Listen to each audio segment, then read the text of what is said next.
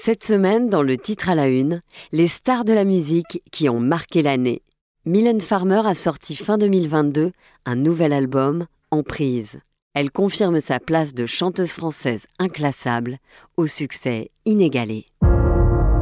Bonjour à tous, je suis Céline Kalman et aujourd'hui je vais vous parler de la chanteuse française qui explose tous les records. Depuis la sortie de son dernier album L'Emprise, elle est numéro un des ventes dans trois pays dès la première semaine.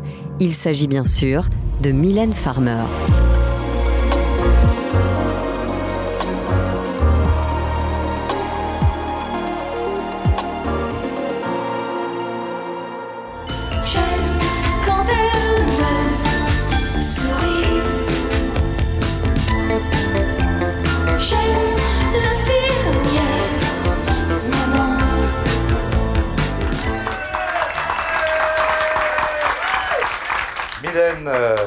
Qui était avec nous. Eh ben, écoute, euh, souvent on, a tendance à croire que les chanteuses euh, n'ont rien dans la tête, etc. n'ont pas de culture, n'ont pas fait d'études et tout, et tout. Là, on sait à travers cette chanson que tu sais au moins compter jusqu'à 8. Absolument. Le rire de Mylène Farmer, unique, reconnaissable entre tous. Nous sommes en 1984 dans l'émission Les copains d'abord sur France Inter. Mylène Farmer vient de sortir son premier single, Maman à tort. Le titre rencontre tout de suite le succès, avec plus de 100 000 ventes. Mylène Farmer est donc interrogée par le journaliste Jean-Louis Foulquier sur son enfance, les dix ans qu'elle a passés au Canada avant de venir en France. Je m'en souviens pas suffisamment, j'ai quelques flashs comme ça, mais euh, j'aimerais bien y retourner. Écoute, si tu as besoin de quelqu'un pour te raviver la mémoire, justement, j'avais envie d'y faire un tour. On part quand tu veux. Bon, on arrête ça. Hein, Mylène Farmer, de son vrai nom Gauthier, née à Montréal le 12 septembre 1961. Elle a fêté cette année ses 61 ans. Elle est la Benjamine d'une famille de quatre enfants avec un père ingénieur et une maman, mère au foyer. Et comme vous venez de l'entendre, Mylène ne s'étend pas sur son enfance. En tout cas, elle dit en avoir peu de souvenirs. Mais on sait qu'elle aurait rêvé de travailler dans le domaine de l'équitation. Un accident en décidera autrement. Mylène Farmer, au début de sa carrière de chanteuse, accepte volontiers de répondre aux journalistes aussi bien à l'écrit qu'à la radio ou ici à la télévision, dans l'émission La vie à plein temps sur FR3 Midi-Pyrénées. On a parlé des cours de théâtre euh, tout à l'heure. T'en as suivi longtemps des cours de théâtre? J'en ai suivi deux ans. C'était ta vocation Tu voulais être comédienne euh, Mais je veux encore être comédienne. Ah, tu veux encore? Bon, bah c'est très bien ça. Parce qu'en passant par la chanson, c'est aussi une voix. C'est une voie détournée pour revenir à la comédie après Pourquoi pas? Pour faire les deux? Mannequin aussi un petit peu Un petit peu On a fait des choses, dis donc. T'as pas l'air comme ça, mais... Mylène est une touche à tout, mais c'est surtout une perfectionniste. Invitée de Michel Drucker, toujours en 1984, dans l'émission Champs-Élysées, elle décrypte son titre Maman à tort. Ça peut arriver à beaucoup d'enfants qui sont dans, des centres hospitaliers et euh, qui n'ont finalement pour... Euh, j'allais dire pour maman, disons que ce sont des personnes qui, s'occupent de ces enfants, sont des infirmiers ou infirmières. Et euh, ces infirmières euh, donnent à manger à ces enfants, les bordent au lit, leur font un bisou avant de, s'endormir, donc euh, prennent la place des mamans. Donc c'est une petite fille qui dit à sa maman j'aime l'infirmière. Bon, c'était un énorme succès. Vous allez continuer ou c'est un coup comme l'on dit? Non, j'espère continuer. Là, je vais sortir un prochain 45 tours et puis après on verra si ça marche. Mylène Farmer, qui ne laisse rien au hasard. Elle sait où elle va et personne d'autre qu'elle-même ne dicte le tempo de sa carrière. Je pense que ce que je propose depuis le début, je pense qu'il y a un fil conducteur sans pour cela faire à chaque fois la même chanson euh, ni les mêmes textes. Hmm. T'as pas envie d'être fabriqué et tu te laisserais pas euh, mener par le bout du nez. Fabriqué, non, il n'en est pas question. Je travaille par contre euh, d'arrache-pied et, je suis très proche de, de, de personnes qui travaillent avec moi et pour moi. Qui font équipe. Euh, qui font équipe, mm. Laurent Boutonnat et Bertrand Lepage sont les deux hommes qui vont accompagner Mylène Farmer au départ. Ils forment un trio. Mylène Farmer raconte qu'aucun détail n'est occulté et qu'elle a besoin de cela. Laurent Boutonnat, qui réalise le clip Plus grandir, se confie au journaliste Didier Varro et donne son interprétation de la chanson. C'est un peu, je pense, un, un cauchemar d'enfant. Hein c'est un, clip qui tourne un peu autour de la peur de l'enfance, de tout ce a de sordide dans l'enfance. Parce que je pense que l'enfance, c'est pas un monde rose et, et, totalement sympathique, mais quelque chose de cruel, de violent et de, de morbide.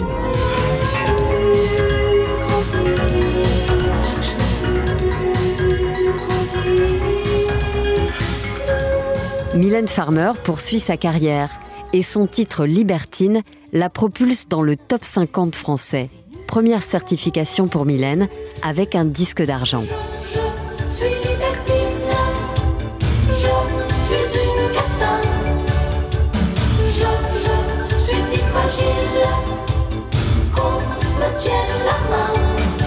C'est à cette période que Mylène Farmer change de look, ou plutôt de couleur de cheveux. Ni blonde, ni brune, elle sera rousse et le restera. Le clip de Libertine, réalisé par Laurent Boutonnat, est un court métrage qui va aussi révolutionner le monde des clips en France. La signature Farmer Boutonnat est bien là. En octobre 1987 sort un autre tube de Mylène Farmer qui va évoquer l'identité de genre. Un tube qui va aussi consolider et étoffer le public de Mylène. C'est le titre sans contrefaçon. Cette année-là, Mylène Farmer donne une interview à Jacques Pradel sur France 2, dans l'émission Ligne Directe. Elle parle de la construction de son image et de son personnage à travers ses albums. Sur chaque chanson, j'ai un univers différent, mhm. euh, que c'est euh, des vêtements différents, que c'est une chorégraphie, et c'est à la fois aussi un, support d'image qui est le vidéoclip. Donc c'est à, à, chaque fois quelque chose de différent. Mylène Farmer, qui ne boude toujours pas les médias, du moins au début de sa carrière. Sur FR3 cette fois, la chanteuse se prête même au jeu des questions des téléspectateurs. Dans l'émission La vie à plein temps, nous sommes toujours en 1987. On vous demande euh, pourquoi dans vos clips vous êtes toujours si provocatrice, s'il vous plaît? Par goût de la provocation, voilà une phrase bien courte et très pertinente. Autre question, plus piquante celle-là, d'un téléspectateur. Avez-vous l'impression qu'il restera quelque chose qu'on se souviendra des chansons de Mylène Farmer dans quelques années? Ça, c'est une question à laquelle je ne saurais pas répondre. Euh, non, mais est-ce que ça vous importe qu'il en reste quelque chose? À votre avis, si on fait ce métier, c'est qu'on a envie d'y laisser quelques plumes et quelques traces, bien sûr, ça m'importe. Et que, mhm. je, que je vais tout faire pour euh, qu'on ne m'oublie pas. Et justement, en 1988, Mylène Farmer remporte la victoire de la musique de l'artiste féminine de l'année. J'ai du mal à parler, là, c'est vrai que je ne me sens pas tout à fait à mon aise je suis à la fois heureuse et, j'ai parlé du mot triste, mais euh, c'est le paradoxe. Voilà. Ce que je peux dire, c'est que pendant 4 ans, ça a été énormément de travail. C'est que j'ai une philosophie par rapport à la vie. C'est je j'ai moi une éthique de vie en tout cas, euh, et que j'essaye de la suivre et que je pense qu'un travail est récompensé et que si j'ai quelqu'un à remercier aujourd'hui, c'est surtout le public qui a été euh, très présent dans ma vie. Mais cette victoire de la musique, c'est une victoire sur vous-même en même temps. Vous devriez être joyeuse, c'est ça que je veux dire. Mais vous savez, ça ne m'empêche pas d'être joyeuse. Que d'avoir cet air triste, c'est parce que je pense à d'autres choses de ma vie, mais qui ne cachent pas mon bonheur. Sinon, je ne serais pas là, je pense. 1988, l'année où sort son album Ainsi soit je, avec le titre Pourvu qu'elle soit douce. C'est son premier numéro 1 au top 50.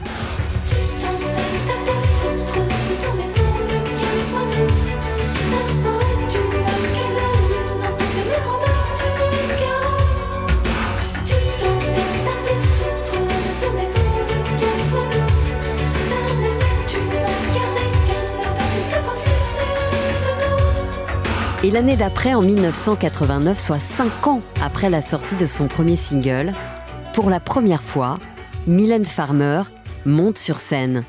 C'est le tour 89 et le coup de foudre avec son public. La relation de sincérité est totale et la tournée rassemble plus de 300 000 personnes à travers la France, la Belgique et la Suisse. Mylène Farmer qui ne s'arrête pas là évidemment.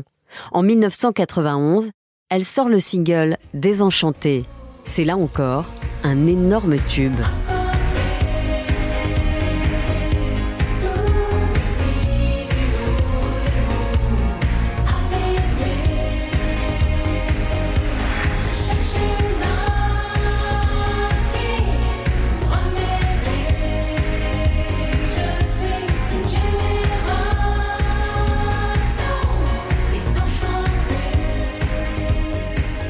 Plus de 800 000 exemplaires écoulés. Le titre reste durant 9 semaines consécutives en tête du top 50. Mylène continue d'accorder des interviews pour tenter d'expliquer qui elle est. Je parle souvent de la caméra, je ne la considère pas comme étant une amie, et pourtant j'arrive à me dénuder devant elle. Donc ce sont plein de paradoxes. J'ai en tout cas besoin de ce miroir quand même. C'est un exorcisme un peu? Probablement, oui. Moi j'appellerais ça presque une survie, c'est quelque chose d'essentiel. Elle parle aussi de son rapport fusionnel avec ses fans. C'est une image à trouver, euh, je voudrais de... C'est un compagnon de route, c'est un peu euh, le Jeff de, de Jacques Brel. Jeff n'est pas tout seul, c'est c'est un peu ce sentiment-là que j'ai. Quelquefois c'est moi qui ai besoin d'eux, d'autres fois c'est peut-être eux qui ont besoin de moi. En 1994, Mylène Farmer va rencontrer son premier échec cuisant, la sortie du film de Laurent Boutonnat, Giorgino, où l'actrice y tient le rôle principal. Mylène Farmer s'exile aux États-Unis et revient quelques mois plus tard avec son album Anamorphosé. Les fans, album après album, attendent impatiemment la suite, les nouveautés. Et il y en a toujours, avec cet univers si singulier. Des textes toujours élaborés, poétiques. Mylène Farmer, qui n'aimait pas vraiment l'exercice de la promo, va s'en passer de plus en plus. Et de toute façon, elle n'en a plus besoin. Elle cultive ainsi son côté mystérieux et continue de surprendre, avec des tournées toujours remplies et un public au rendez-vous. En 2009, elle fait deux stades de France et à chaque fois, joue à guichet fermé. Même chose ici, à Bercy, en 2013. Elle qui a vendu pour cette tournée 420 000 billets pour 39 concerts fêtera dans un an ses 30 ans de carrière. En 2024, la chanteuse fêtera ses 40 ans de carrière. 2023, une tournée des stades est prévue. 200 000 billets ont été vendus en seulement 8 heures. En attendant, Mylène Farmer, la bête de scène, continue de fasciner et de surprendre. Elle a annoncé par exemple cette semaine, alors que personne ne s'y attendait, un duo avec le groupe anglais Muse.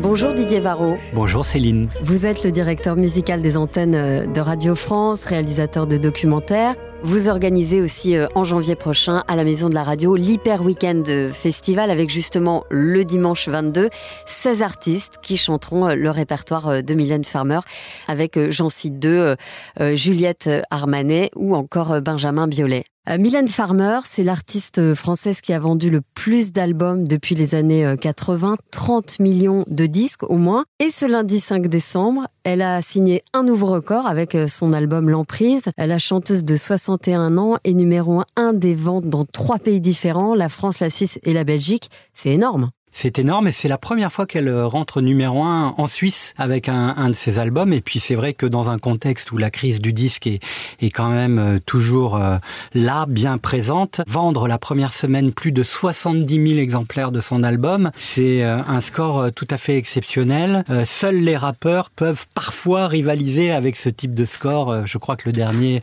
en date c'était Orelsan. Et ça c'est tout à fait exceptionnel puisqu'aujourd'hui un album d'or c'est 50 000 ventes, tout support confondus. Aller au-delà des, des 50 000, donc d'être disque d'or dès la première semaine, c'est exceptionnel encore une fois dans ce contexte qui est le nôtre aujourd'hui.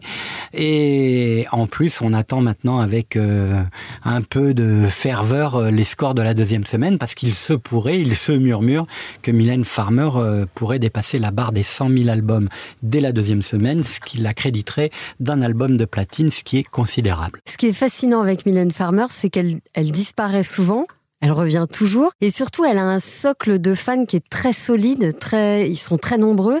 Comment est-ce que vous l'expliquez? Je crois que l'histoire de Mylène Farmer dans la chanson française est une histoire euh, tout à fait euh, singulière. Peut-être le seul phénomène un peu équivalent en France, ça pourrait être Indochine, puisque évidemment ces, ces deux artistes-là ont émergé dans les années 80. Indochine d'abord, puis Mylène Farmer plutôt au milieu des années 80. C'est euh, une histoire particulière parce que ce sont des artistes qui ont, et Mylène Farmer encore plus, qui ont géré leur communication de façon tout à fait inédite dans ce monde où tout le monde surcommunique euh, en permanence, c'est-à-dire euh, en utilisant en gros ce qu'on appelle la stratégie du silence. Euh, la stratégie de la non-présence a permis à Mylène Farmer de solidifier sa relation au public. Après, il y a ce qu'elle raconte la façon dont elle le raconte depuis toujours. Euh, il y a une fidélité finalement à un univers qui est le sien depuis le début, qui fait qu'il y a une, une confiance aveugle qui s'est nouée, c'est-à-dire que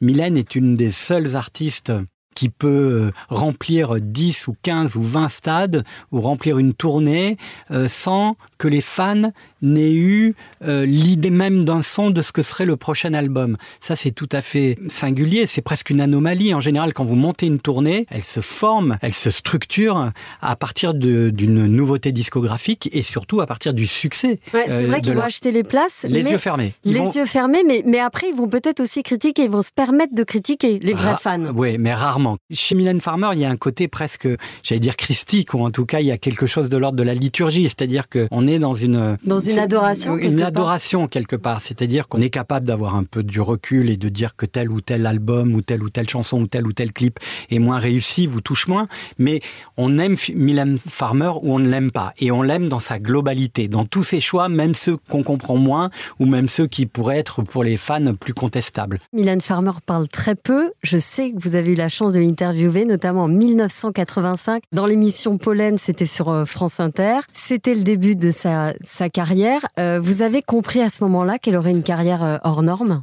C'est très difficile de dire ça euh, a, posteriori, oui, parce que ça pourrait être un peu prétentieux. En tout cas, moi, ce que j'ai euh, ressenti dès le début euh, sur le premier single Maman à tort, j'ai senti quelque chose qui était un peu unique. Il y avait quelque chose qui n'était même pas dans l'air du temps au moment où Mylène arrive avec Maman à tort. Il y avait un truc pour une artiste féminine issue de cette nouvelle génération qui était un peu un peu déjà singulier, un talk-over avec une sorte de minimalisme dans, dans les arrangements, ce texte sulfureux, un peu cryptique malgré tout, euh, ce clip euh, dont on sentait bien à l'époque qu'il était fait avec peu de moyens, mais qui déjà dans sa forme disait beaucoup de l'univers un, petit peu transgressif de cette, euh, de cet artiste. Mais on sentait en tout cas très vite, dès le troisième single, j'allais dire dès le deuxième qui était On est tous des imbéciles qui n'a pas marché, mais dès plus grandir, dès le moment où Laurent Boutonnat voit que ça va être compliqué de s'imposer par la radio d'emblée, parce que les autres artistes avaient des productions très très très très puissantes, très codifiées dans le son de, de l'époque, était celui de Jeanne Masse, de Moussoumara, de Stéphanie de Monaco, avec ses,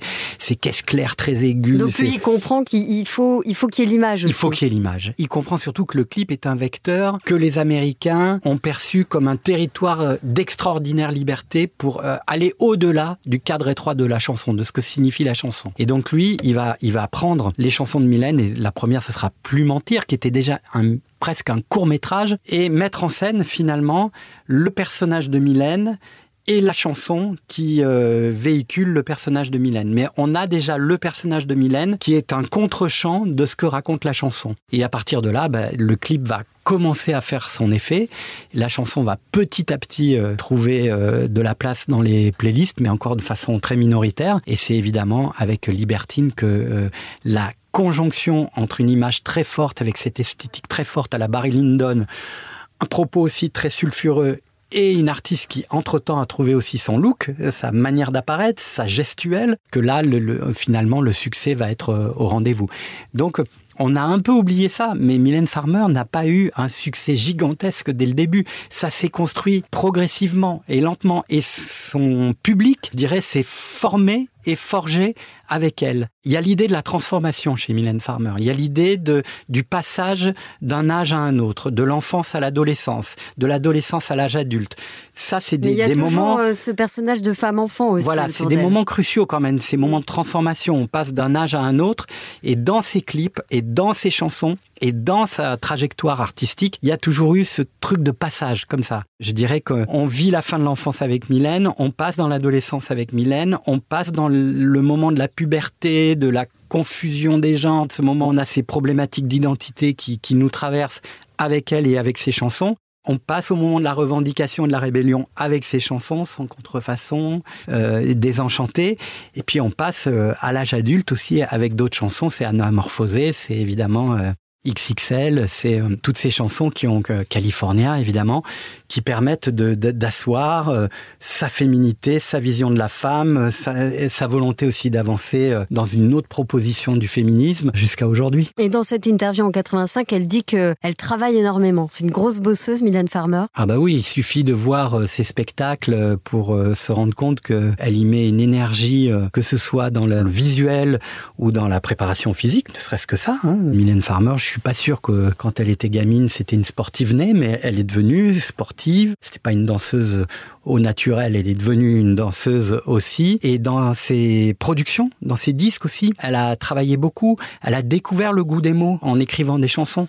Et elle a affiné son écriture, son style progressivement. Et ça se sent encore aujourd'hui. Je dirais que l'album qu'elle vient de réaliser avec euh, Woodkid, c'est un album où on sent qu'elle avait besoin de remettre son titre en jeu, de sortir de sa zone de confort, d'aller chercher des mots et une écriture un peu différente que dans les disques précédents. Et c'est pareil. Elle a été chercher des choses qu'on n'avait plus entendues chez elle depuis euh, très longtemps. Vous parlez de Woodkid. Avant, il y avait Laurent Boutonnat, vous en parliez aussi à l'instant. Sans lui, elle aurait sans doute pas eu la carrière qu'elle a, aujourd'hui. Oui, c'est, ça a été, je pense, une association gémellaire euh, à un moment, une relation amoureuse, mais aussi gémellaire avec une, un territoire commun d'inspiration cinématographique, littéraire. Oui, ils ont fait un film ensemble. Euh, ouais, Giorgino, artistique. ils étaient vraiment inspirés par les mêmes démons et les mêmes, euh, les mêmes désirs. Donc, euh, parce qu'il y a des démons hein, dans les chansons de Mylène, il y a de la noirceur, et puis il y a aussi euh, des moments d'illumination, d'élévation qu'ils partageaient tous les deux. Et si on devait comparer Mylène Farmer à une artiste internationale, ce serait qui? Ça, c'est une question très difficile parce qu'évidemment, tout le monde va dire Madonna parce qu'il y a voilà, ce goût du, du travail, de, de, de l'exception, euh, de la, de même la provocation. même physiquement, je dirais, on voit leurs jambes euh, sur scène. Après, je pense qu'elles sont fondamentalement différentes. C'est très difficile. Je dirais, vous savez que Mylène Farmer est très européenne. Même si elle est née au Canada, elle est très européenne dans son inspiration, dans ce qu'elle représente euh, culturellement aussi. Donc, je, lui dis, je lui dirais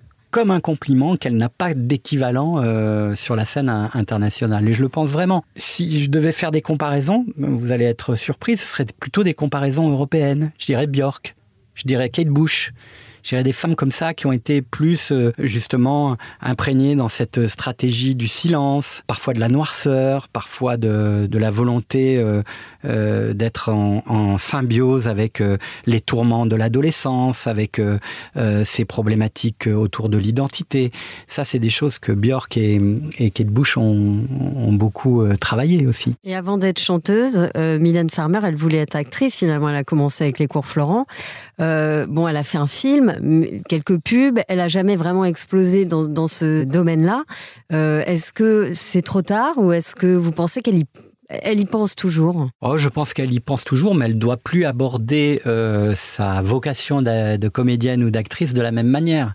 Elle sait que son lien euh, essentiel à la création, il passe par la chanson, et que dans ce lien essentiel qui passe par la création, elle y a mis aussi le territoire du jeu. J-E-U. Donc euh, voilà, puisque elle est comédienne dans ses clips, elle est actrice dans ses spectacles. Elle a, elle a ses deux facettes. Elle n'est pas simplement une interprète, une entertaineuse, comme on dit aux États-Unis. Elle déploie euh, ses capacités euh, d'actrice. C'est une, une, une, artiste, et c'est pour ça que je peux pas la comparer à Madonna, qui est toujours dans le contrôle. Mylène Farmer, c'est une actrice qui peut se laisser facilement submerger par son émotion, arrêter un spectacle, pleurer pendant cinq minutes parce qu'elle est submergée par une émotion, puis Il y a Michael Jackson qui faisait ça aussi. Oui, il y a Michael Jackson, oui, c'est vrai. Céline Dion aussi. Merci beaucoup Didier Varro d'avoir répondu à mes questions pour le titre à la une. Merci. Merci à Yves Pulici pour le montage de cet épisode et merci à vous de l'avoir euh, écouté. S'il vous a plu, n'hésitez pas à le partager autour de vous, à le noter sur toutes les plateformes de podcast. Je vous dis à bientôt pour un autre titre à la une.